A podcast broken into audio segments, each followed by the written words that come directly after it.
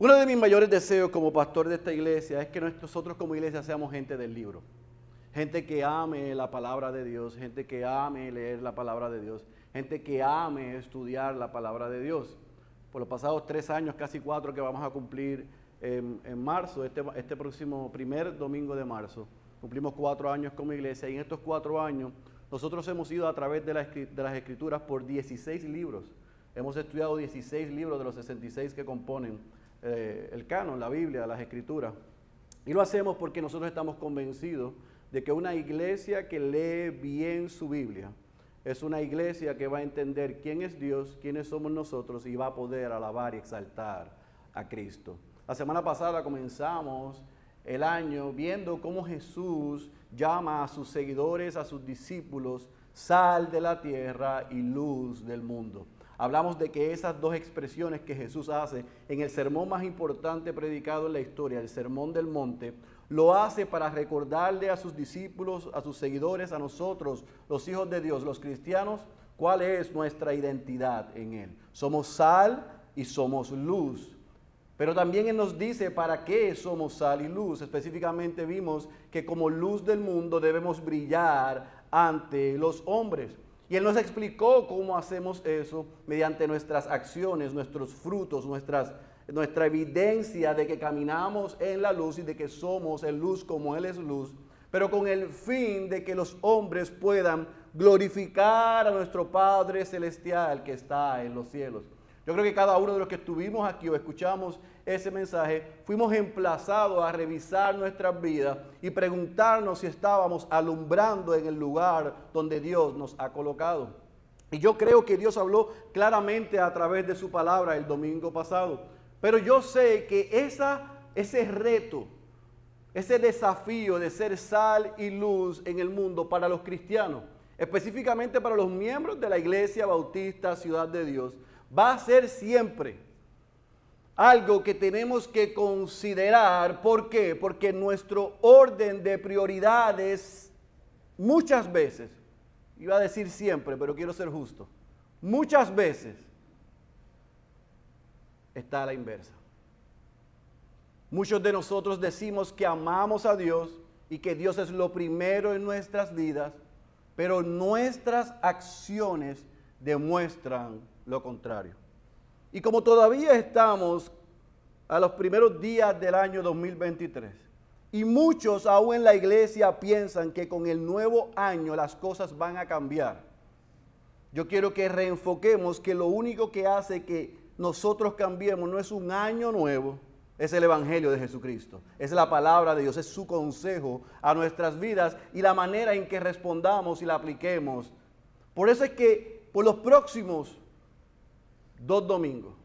Yo quiero que vayamos a un libro que probablemente ha sido olvidado en la iglesia, pocas veces enseñado, pero tiene mucho que demostrarnos a nosotros de la importancia de que lo primero sea lo primero.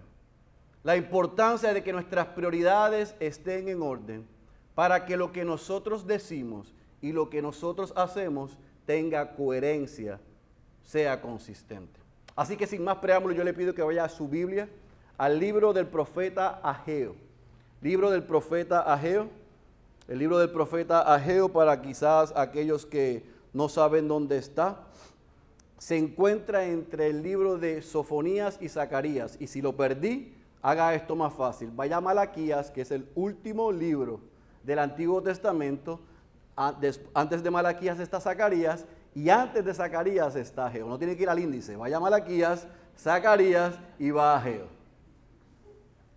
Pero lo que usted busca el libro del profeta Ageo, yo creo que es importante que nosotros pongamos alguna información en contexto para que podamos entender lo que vamos a estudiar los próximos dos domingos. Dios escogió un pueblo para sí. Él hizo pacto con Abraham y de su descendencia, Isaac y Jacob él escogió al pueblo de Israel. Deuteronomio capítulo 7, versículo 7 dice que lo escogió no por nada que ellos tuvieran especial. Simplemente Dios le plació escoger a ese pueblo para sí. Dios lideró a ese pueblo, Dios guió a ese pueblo, Dios enseñó a ese pueblo, Dios protegió a ese pueblo y Dios disciplinó a ese pueblo. Sin embargo, en un momento dado, ese pueblo decide pedirle a Dios que como las otras naciones, Dios le diera un rey de carne y hueso, un ser humano, un hombre que los pudiese dirigir. Así que Dios concede la petición y le da al pueblo de Israel a Saúl como rey. Y todos nosotros sabemos que Saúl comenzó bien y terminó mal. Dios levanta a David, que tiene unas similitudes a Saúl, pero se reivindicó.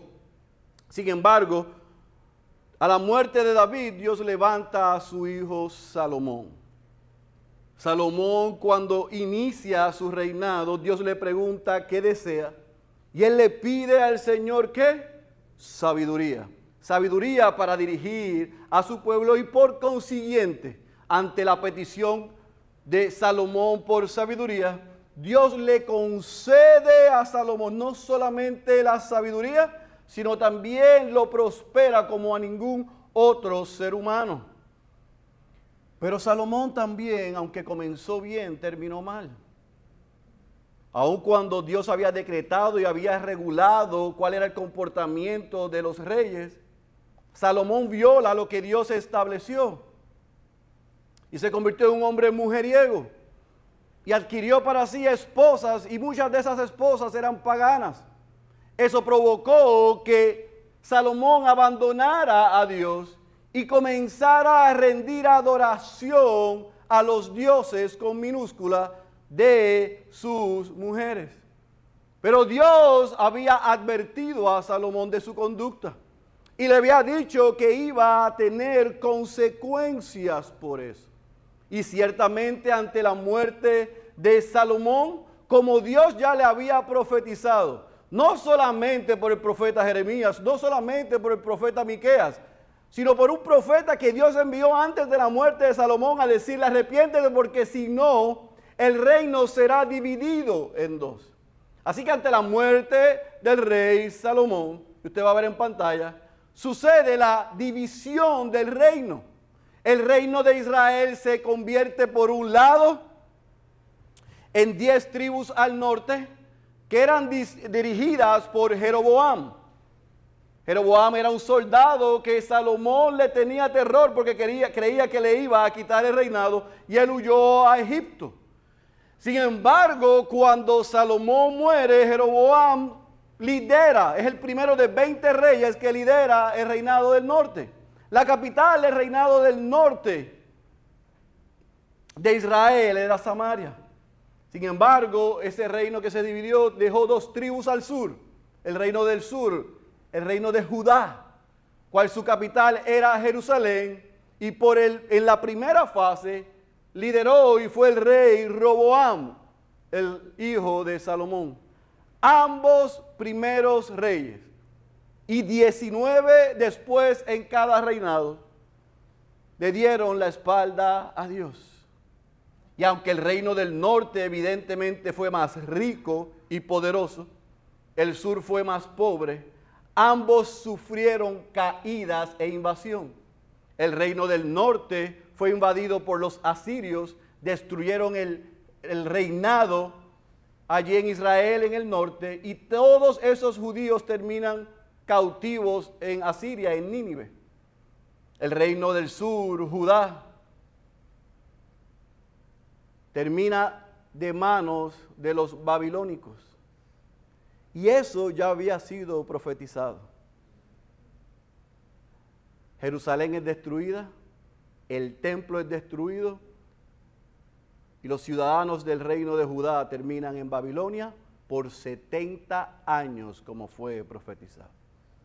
Al cabo de los 70 años, en ese interín, ¿sabe lo que sucede? Que Asiria toma posesión de Babilonia y la destruye.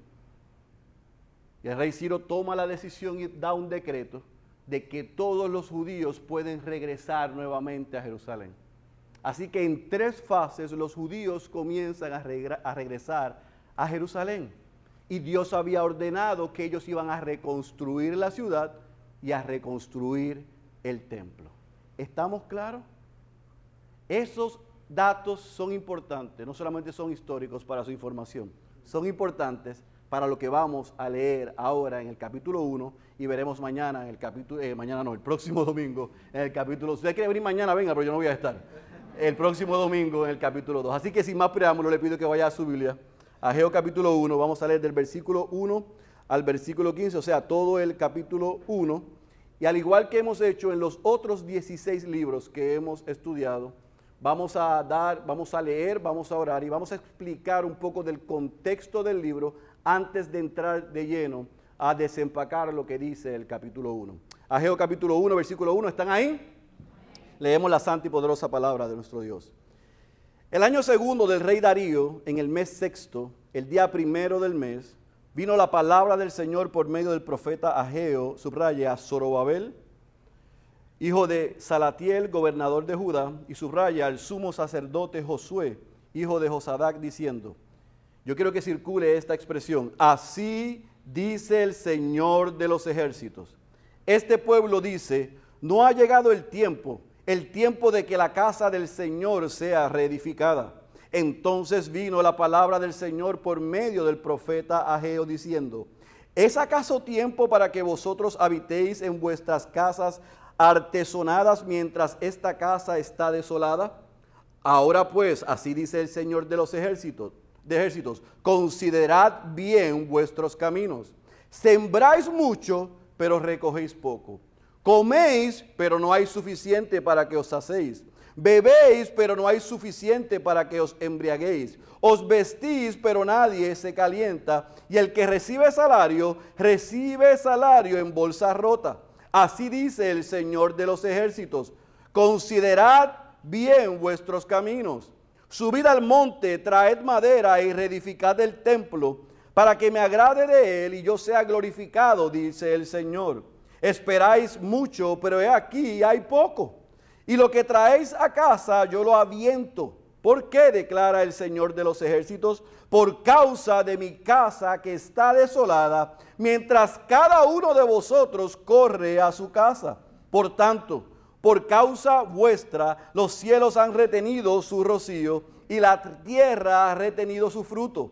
Y llamé a la sequía sobre la tierra sobre los montes, sobre el trigo, sobre el mosto, sobre el aceite, sobre lo que produce la tierra, sobre los hombres, sobre el ganado y sobre todo el trabajo de vuestras manos. Y Zorobabel, hijo de Salatiel, el sumo sacerdote, hijo de Josadac, y todo el remanente del pueblo.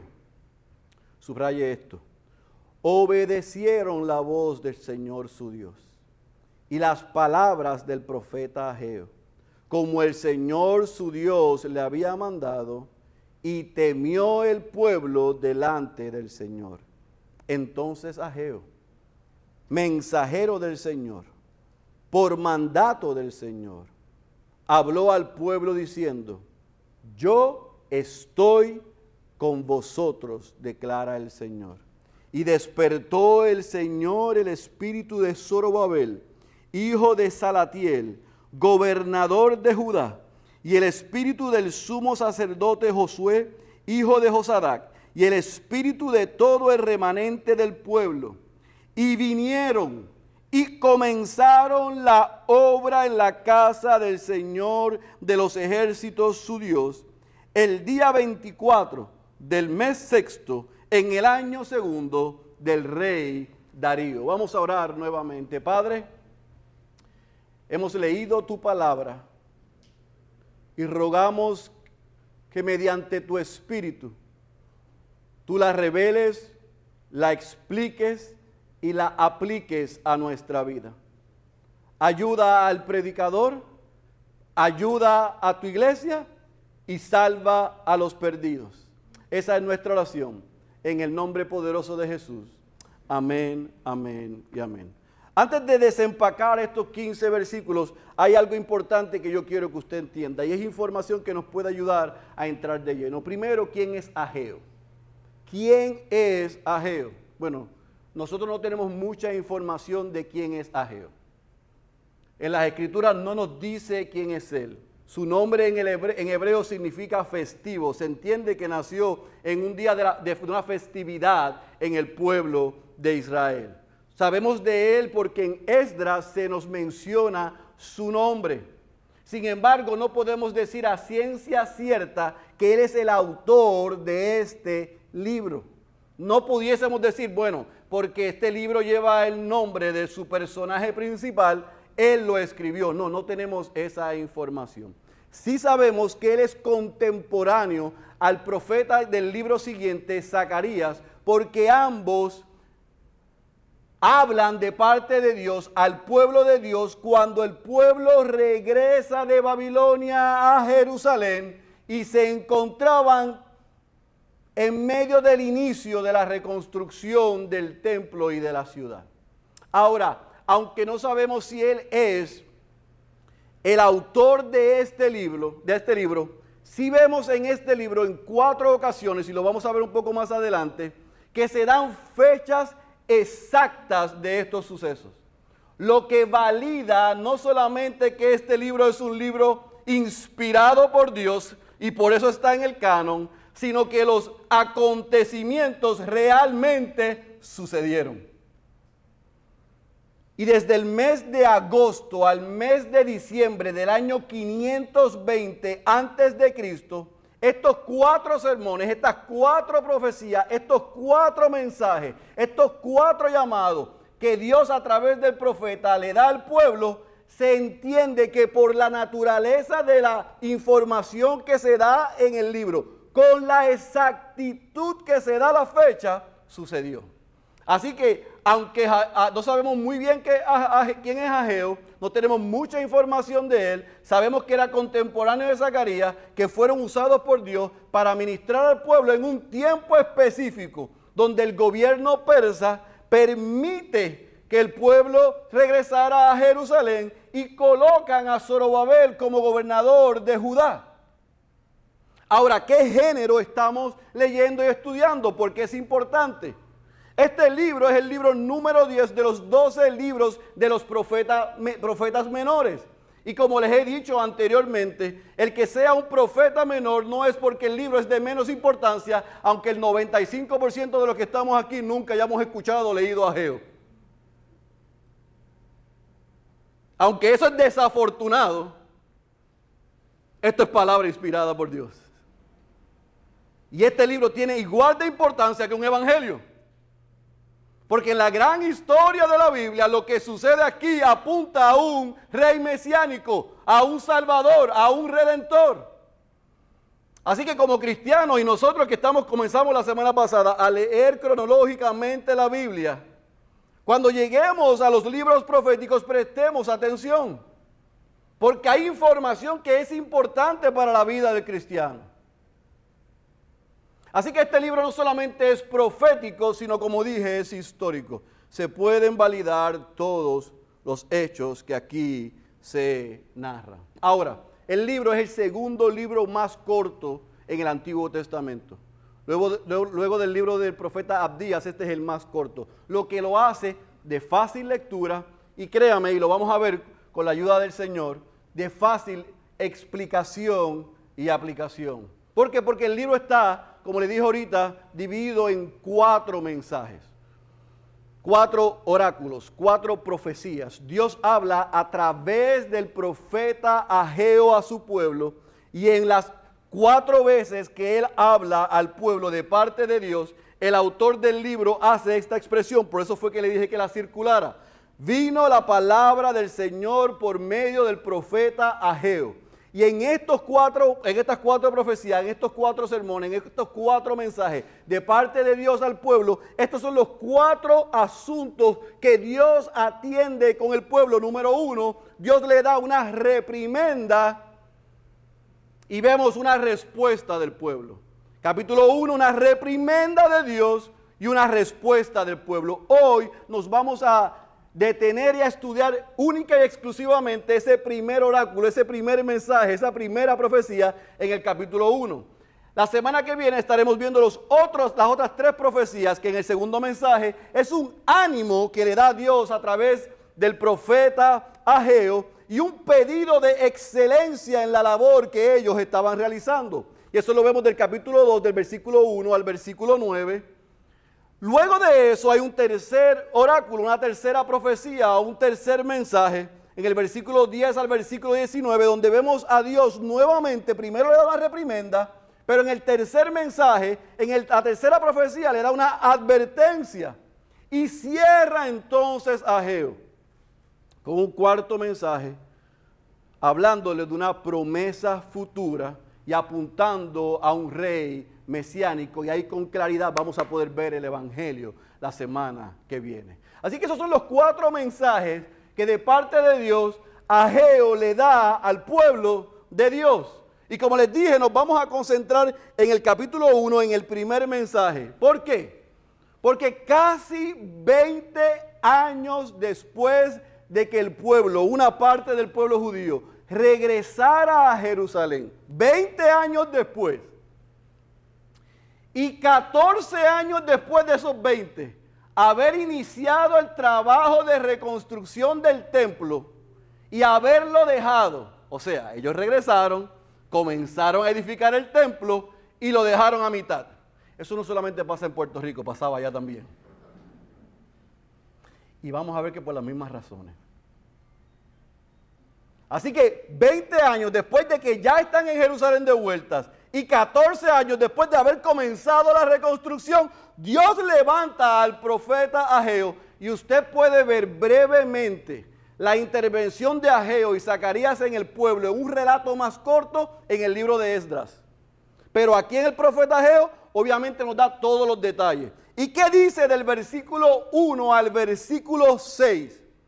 Que Ageo específicamente yo sé que en el capítulo 1 usted puede leer el año segundo del rey Darío, en el mes sexto, el día primero del mes, y se pierde porque no tenemos el calendario hebreo. Pero en nuestro calendario dice que el 29 de agosto del año 520 antes de Cristo, el profeta Ageo se levanta y le habla al pueblo de Dios de parte de Dios y les llama la atención. Les da una reprimenda y lo hace a través de sus líderes. Zorobabel, que es el gobernador que, como les dije, colocaron los asirios a dirigir al pueblo de Judá en el regreso del exilio. Y a Josué, que era el sacerdote. A ellos, como representantes del pueblo, a Geo les dice, así dice el Señor de los ejércitos. Y comienza una reprimenda que viene como consecuencia de dos cosas. Yo quiero que usted anote esto, porque se la voy a decir en arroz y en habichuela. La razón por la que Ageo de parte de Dios corrige al pueblo de Dios es porque el orden de prioridades del pueblo de Dios estaba invertido. Un orden de prioridades invertido. El pueblo de Dios había caído en el pecado de la procrastinación. Así hizo el pueblo, igualito que Tiago. Ruido sin acciones. Ruido sin acciones. Alardearon mucho, pero se vio poco. Y Dios estaba muy airado contra ellos. Parecía que estaban haciendo cosas pero no estaban haciendo lo que Dios les había ordenado. Y se levanta Ageo de parte de Dios. ¿Y qué dice el versículo 2? No ha llegado el tiempo, el tiempo de que la casa del Señor sea reedificada. Y en el versículo 4 les dice, ¿es acaso tiempo de reedificar sus casas, pero no la casa del Señor?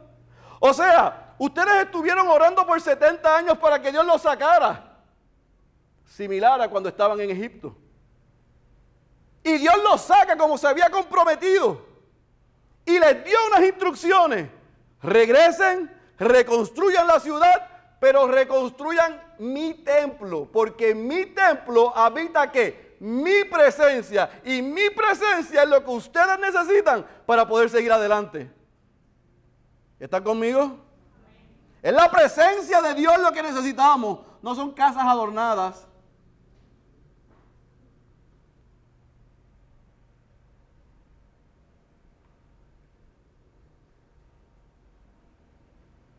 regresaron del exilio, estaban agradecidos, por un tiempo hicieron ruido y comenzaron a reconstruir el templo, pero tomaron la decisión de que reconstruir el, el templo les quitaba tiempo de reconstruir sus casas.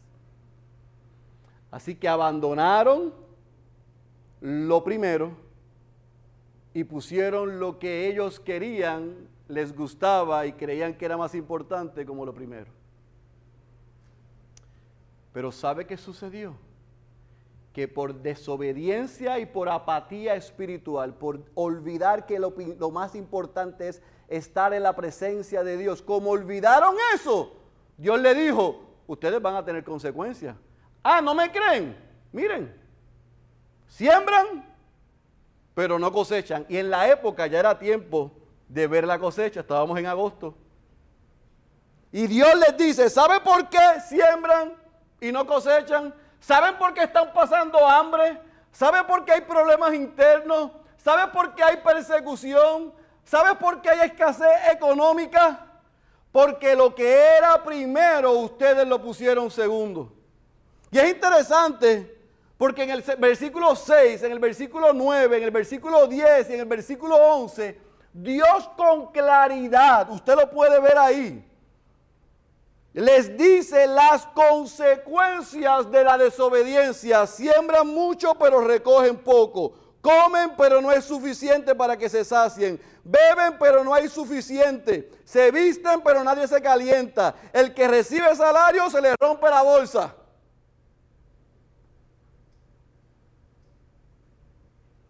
Yo llamé sobre la tierra, sequía sobre la tierra, sobre los montes, sobre el trigo, sobre el mosto, sobre el aceite, sobre lo que produce la tierra, sobre los hombres, sobre el granado y sobre todo el trabajo de vuestras manos está siendo estéril porque me han colocado como segundo.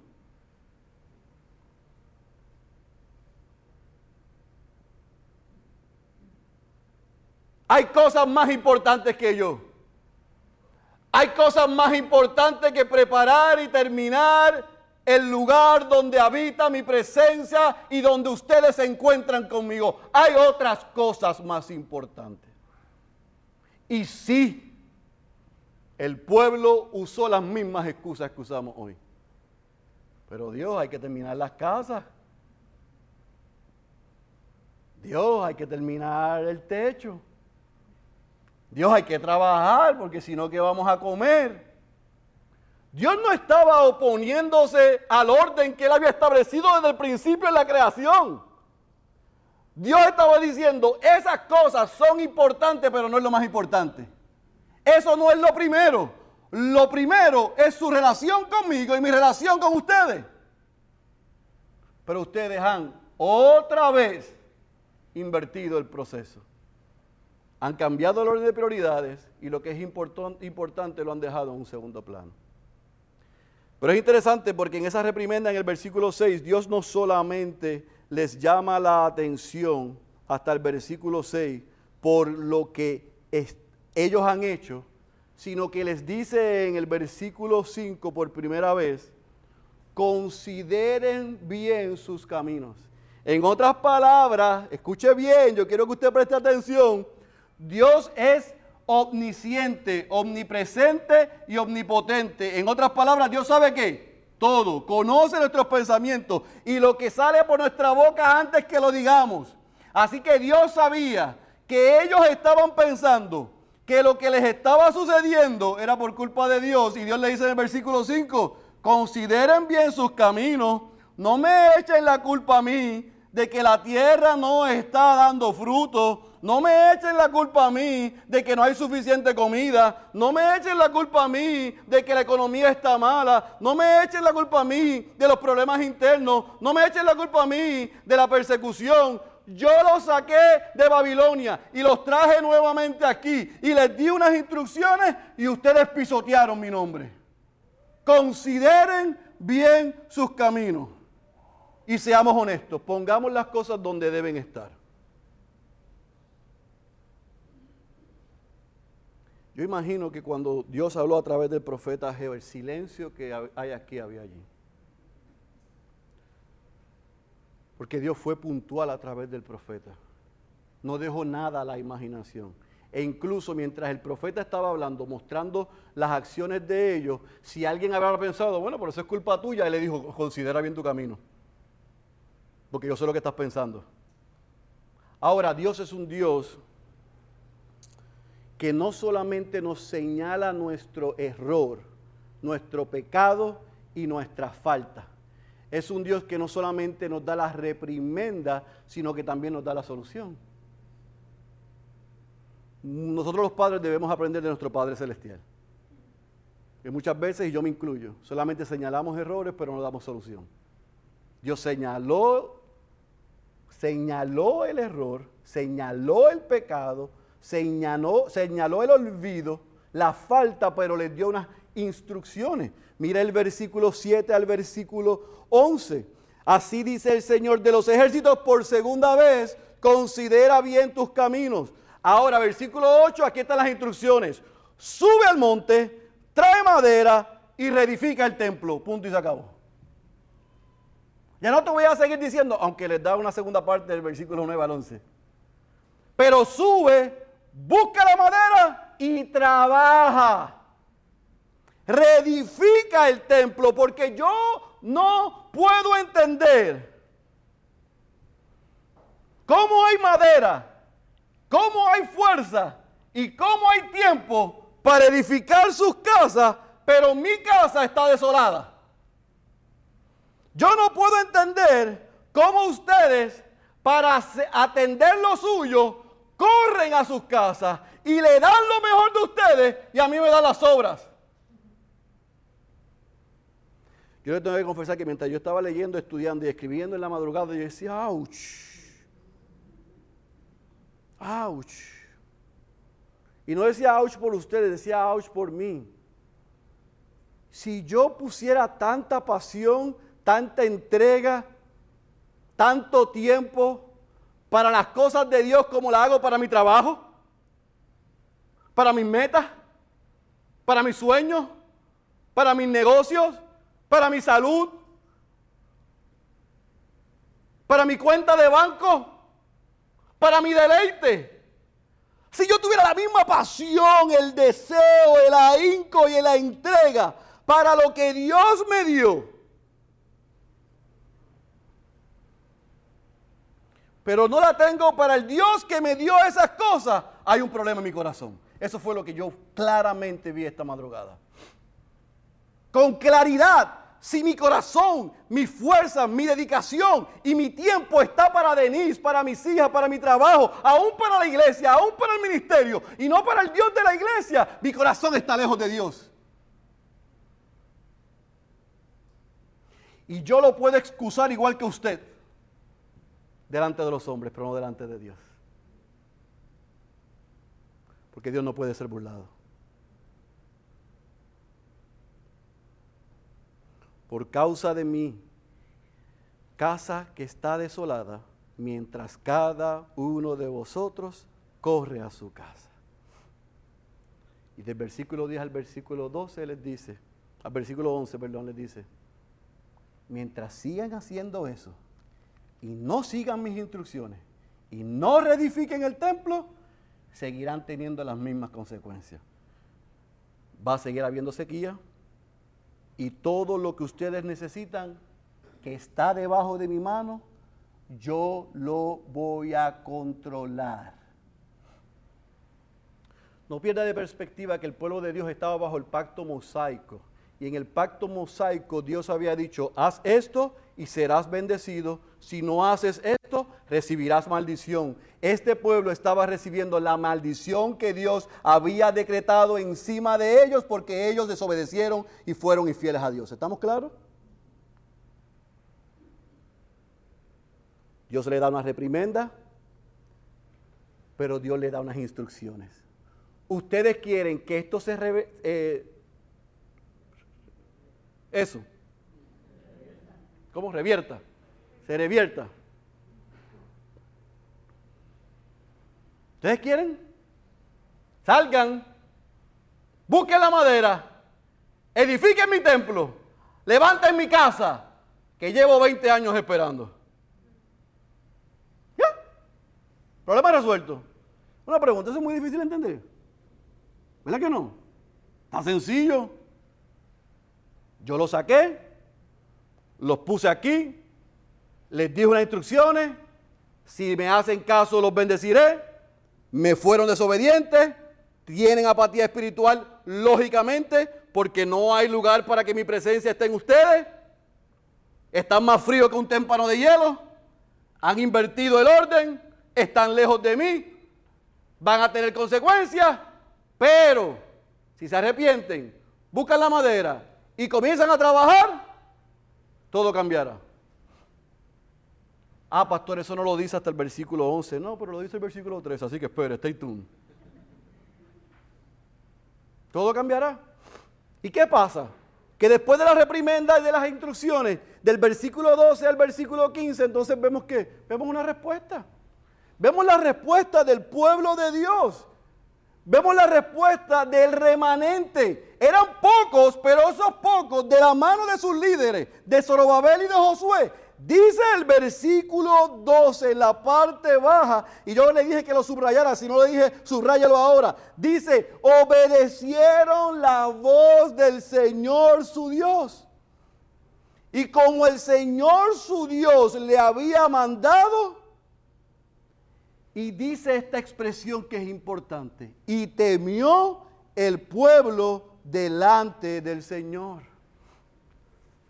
Cuando ellos escucharon con exactitud y precisión las instrucciones que Dios le dio, evidentemente, escuche bien, porque arrepentimiento en el original lo que significa eso es un cambio de dirección. Ellos cambiaron de dirección. Ellos abandonaron la procrastinación abandonaron el desorden que tenían de adoración y de prioridades y de la mano de Zorobabel y de Josué, de su líder político y de su líder espiritual, ellos se regresaron a donde Dios, obedecieron a Dios y temieron al Señor. Y ese es el efecto que pasa en la vida del cristiano cuando Dios nos da una reprimenda, nos da unas instrucciones y nosotros nos arrepentimos y obedecemos viene bendición a nuestras vidas. No la bendición de la que hablábamos la semana pasada que venden en, en esos otros lugares, sino la bendición real de Dios.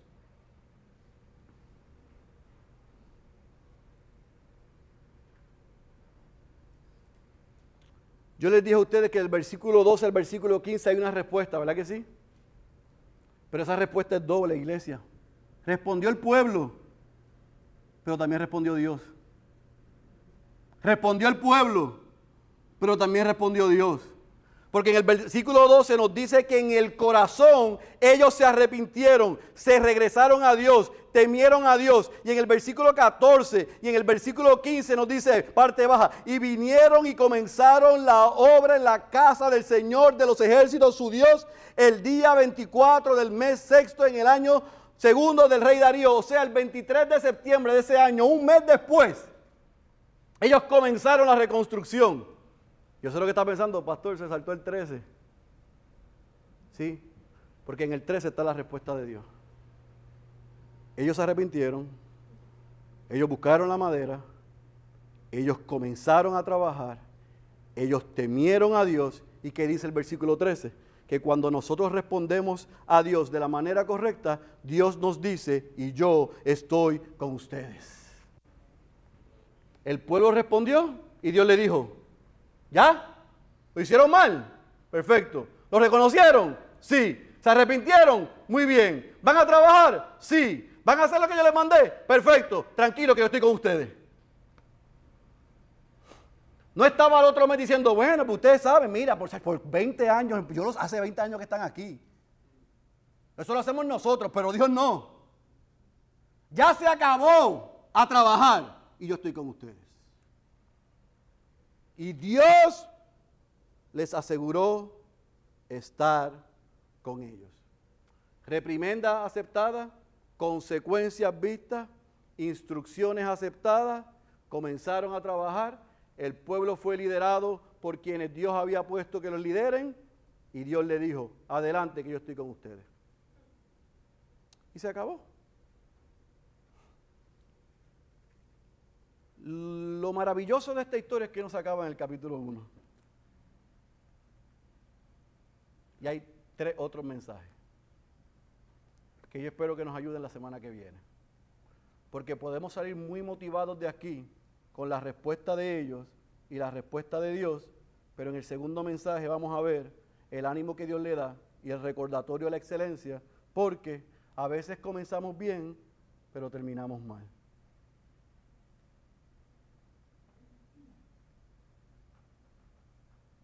Ahora, en este capítulo 1, en este primer mensaje, ¿qué cosas como iglesia nosotros podemos aprender? Porque algunos pueden decir, bueno, pastor, yo sé que esa es palabra inspirada por Dios, yo sé que eso está como parte de todo el consejo de Dios, pero nosotros no somos el pueblo judío. Usted no es el profeta Ageo. Nosotros no tenemos que reconstruir ni ciudad ni templo. ¿Qué podemos aprender nosotros de esto que acabamos de leer? Bueno, si usted está haciendo esa pregunta, yo le voy a hacer varias preguntas para que usted considere lo que podemos aprender. Número uno, ¿cuántas veces les hemos pedido algo a Dios por mucho tiempo y le prometemos que si lo concede, nosotros haríamos tal o cual cosa? No conteste, por favor. ¿Cuántas veces luego de Dios en su soberana voluntad obrar a nuestro favor, nosotros cumplimos con lo que prometimos? O comenzamos, pero lo abandonamos en el camino o lo intercambiamos por otra cosa. Y no estoy hablando de resoluciones de nuevo año. Estoy hablando de cosas más serias que resoluciones y promesas. Número tres. ¿Cuántas veces hemos visto las consecuencias de nuestros pecados y de nuestras acciones, pero tendemos a echarle la culpa a Dios por lo que nos está sucediendo? El pueblo judío estaba echándole la culpa a Dios por la situación anímica, económica, socioeconómica, política y aún espiritual a Dios, pero ellos no estaban haciendo lo que Dios le mandó a hacer. ¿Nosotros somos iguales o no? Bueno, por lo menos yo soy así, no sé ustedes. Aquí hay gente que está ready para ir al cielo ya. Yo no.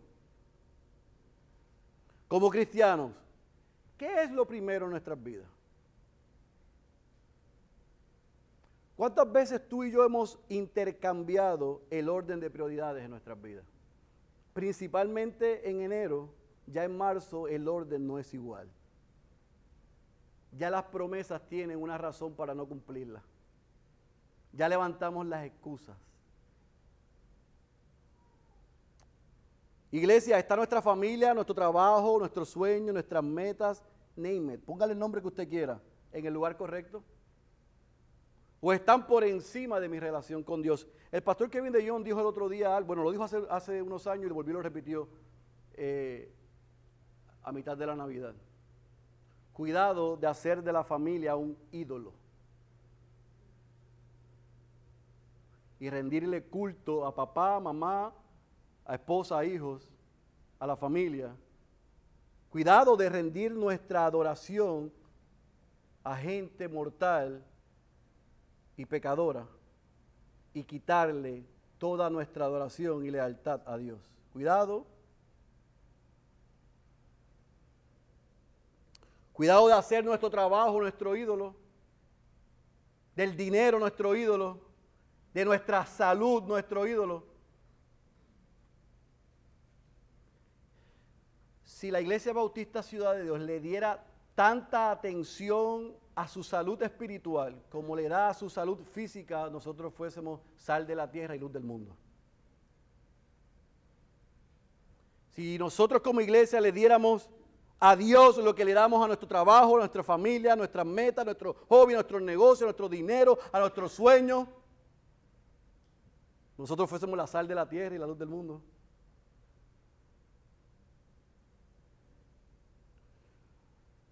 ¿Nuestras acciones reflejan y muestran que Dios y su gloria es lo primero para nosotros? ¿Por qué yo hago esa pregunta? Mira el versículo 8 hecho conmigo otra vez, por favor. Miren la razón por la que Dios les mandó a ellos a edificar el templo. ¿Está conmigo el versículo 8 otra vez? subid al monte, traed madera y reedificad el templo, para que, subraye, me agrade de él y yo sea glorificado. La razón por la que Dios quería que el templo fuese reconstruido era para que la presencia de Dios habitara allí, el pueblo disfrutara de la presencia de Dios, pero su nombre fuese glorificado y él pudiese agradarse del trabajo de los hombres. Nosotros podemos decir hoy, a comienzo de este año, que el fin de nosotros es la gloria de Dios y disfrutar de Él por siempre. Realmente y honestamente como creyentes queremos la gloria de Dios. Queremos que la gente vea en nosotros a Dios. Porque si eso es lo que queremos, el reto estas dos semanas es, tenemos que evaluar qué está impidiendo que lo primero sea lo primero.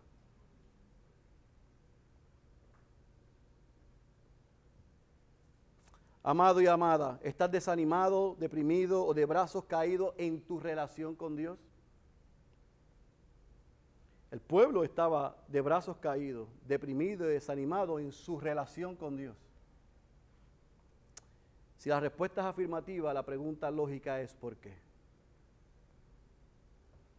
Y la respuesta lógica e inmediata es porque tienes y tenemos un problema de adoración.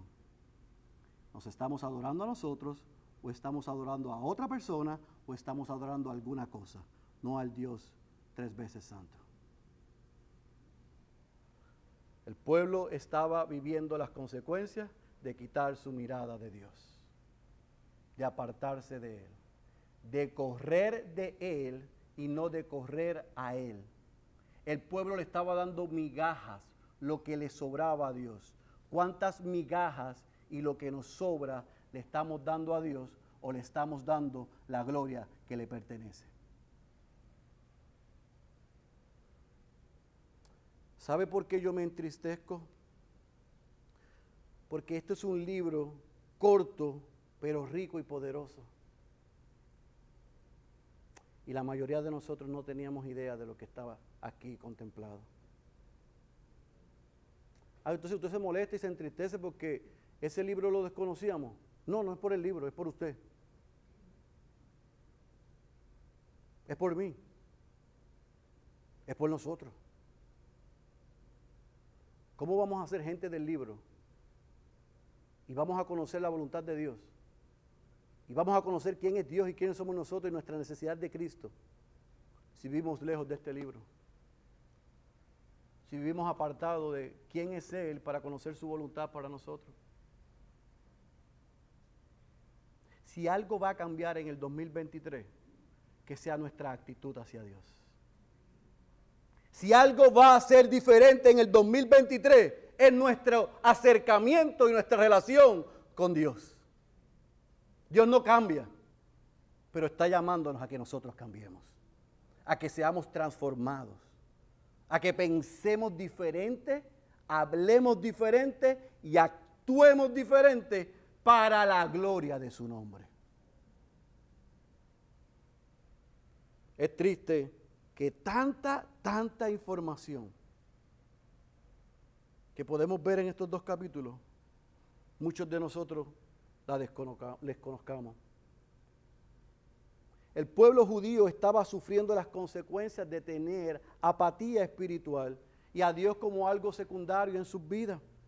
La última pregunta que te hice es, ¿cómo está tu relación con Dios? Si tu relación con Dios está en apatía espiritual, la buena noticia es que la misma respuesta de Dios al pueblo es la misma respuesta de Dios hoy a nosotros. Si te arrepientes y regresas a mí, ahora no con madera, no con tus sacrificios, no con tus esfuerzos, sino por el sacrificio, los esfuerzos y los méritos de la segunda persona de la Trinidad, su Hijo unigénito, Cristo, que vivió la vida que no vamos a poder vivir y recibió la muerte que nosotros merecíamos. Si usted y yo estamos en Cristo, nosotros podemos correr a Dios en arrepentimiento y hacer lo que nos corresponde. Y Él ha prometido estar con nosotros todos los días. Pero se va a requerir de nosotros que seamos honestos, que nos humillemos, que nos arrepintamos y que corramos a Cristo. No podemos seguir jugando a los cristianos. No podemos seguir jugando a los cristianos. Por eso, el versículo 13, en este primer capítulo, en este primer eh, eh, mensaje, es clave para usted y para mí. Si obedecemos la voz del Señor, Dios declara, yo estaré con ustedes. Iglesia Bautista, ciudad de Dios. Lo mismo nos dice Dios a nosotros hoy.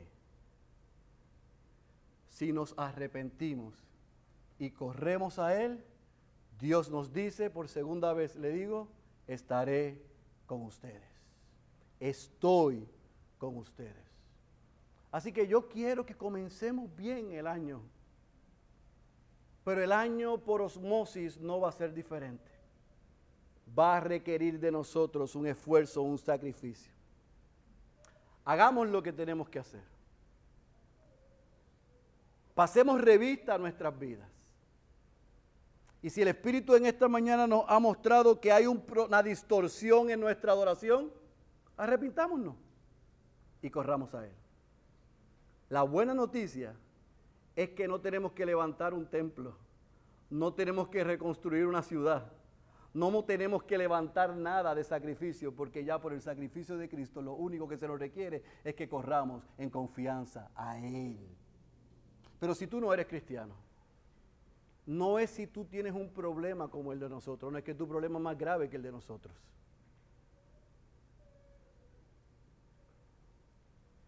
Porque nosotros podemos correr a Dios por los méritos de Cristo, por la obra de Cristo. Pero tú sin Cristo no puedes acercarte a Dios.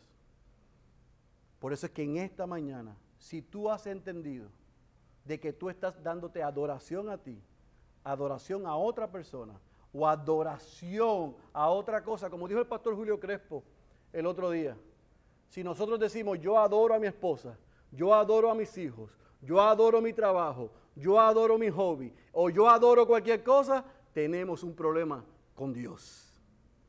Porque Dios no comparte su gloria con nadie. El único que merece tu adoración se llama Dios. Y puedes adorarle por medio de Jesucristo. Si hoy las vendas de tus ojos se han caído, tú puedes reconocer que eres un pecador o una pecadora, que estás viviendo de espaldas a Dios. Pero hoy tú entiendes que necesitas un Salvador y necesitas un Señor, ese se llama Jesucristo. Corre a Él. Y tu vida, yo no te puedo asegurar que será diferente mañana, pero te voy a asegurar que serás transformado en tu ser interior y tendrás la garantía que no importa lo que pase aquí, eso tiene una fecha de caducación. Un día habrán cielos nuevos, tierras nuevas y todos los problemas se acabarán. Mientras tanto, desde este lado seguirán, pero Él verá delante de nosotros. Y Él ha prometido que porque Él ha vencido, si tú y yo estamos en Él, nosotros también venceremos. El que tenga oídos para oír, yo ruego que haya escuchado la voz de Dios. Cierre sus ojos, por favor. Padre, te damos gracias en esta preciosa tarde ya, por el poder de tu palabra. Gracias por libros como los del profeta Ageo.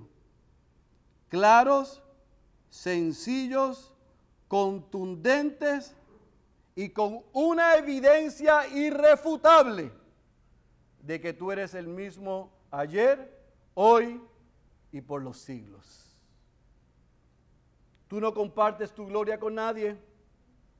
Tú quieres que tu pueblo te adore y quieres que la iglesia bautista Ciudad de Dios hoy comience este nuevo año colocando lo primero como lo primero. Que nuestro orden de prioridades no solo sea en un papel o por nuestras palabras, sino que nuestras acciones, nuestros frutos demuestren que tú eres primero en nuestras vidas. Perdónanos, Señor, por tener un orden invertido de prioridades. Perdónanos, Señor, por procrastinar en nuestra relación contigo. Perdónanos, Señor, por adorarnos a nosotros mismos, a otros o a otra cosa. Perdónanos, Señor, porque nuestro corazón ha estado lejos de ti. Perdónanos, Señor, por hacer ruido, pero nuestras acciones no respaldan lo que decimos. Oh Señor, perdónanos en esta tarde. Te pedimos perdón, Señor. No podemos construir ni reconstruir nada si nuestro corazón está lejos de ti.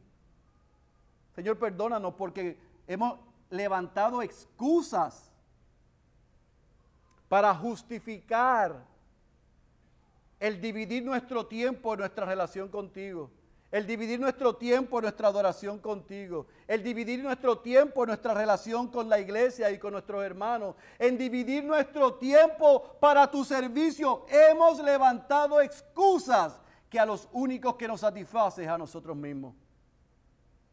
Pero a ti te entristecen. Perdónanos, Señor, por poner otras personas y otras cosas primero que ti. Señor, pero también danos la garantía mediante tu Espíritu, que al reconocer eso, no solamente nos arrepintamos, sino que cuando nos arrepentimos, tú nos perdonas. Y nos pones de vuelta en el camino. Y nos exiges adoración. Y cuando hacemos lo que tú nos exiges en obediencia, tú has prometido estar con nosotros. Señor, que eso sea una verdad para la Iglesia Bautista Ciudad de Dios. Que dejemos ya de levantar tantas excusas y que hagamos de nuestra relación contigo, mediante Cristo, con tu pueblo, para nuestro crecimiento y el bienestar de esta comunidad y de que el mundo escuche que Jesucristo es el Señor la prioridad de nuestras vidas. Señor, que al salir hoy hagamos el ejercicio de evaluar dónde está nuestro calendario y dónde está nuestra chequera. Porque donde está nuestro tiempo y está nuestro dinero, ahí está nuestro corazón. Y si al observar eso, con claridad tú nos muestras que está lejos de ti, atráenos a ti en este día. Humíllanos, pero también levántanos y úsanos para tu exclusiva gloria. Queremos ser gente, Señor, que te adoren a ti por encima de todas las cosas. Pero también te pedimos por aquellos que están en medio nuestro o que nos escuchan, que viven de espaldas a ti. Oh Señor, rogamos al principio que tú les puedas mostrar su condición, que ellos son pecadores y que necesitan un Salvador. Señor, quita la venda de sus ojos. Dale un corazón nuevo. Dale la fe para que puedan responder en arrepentimiento. Y así poder ser no solamente hechos nuevas criaturas, sino parte de tu familia y que juntos podamos glorificarte. Ayúdanos, Señor. El fin nuestro es tu gloria. Que nuestras palabras y nuestras acciones lo muestren desde el día de hoy. Esa es nuestra oración. En el nombre de Jesús. Amén, amén, amén.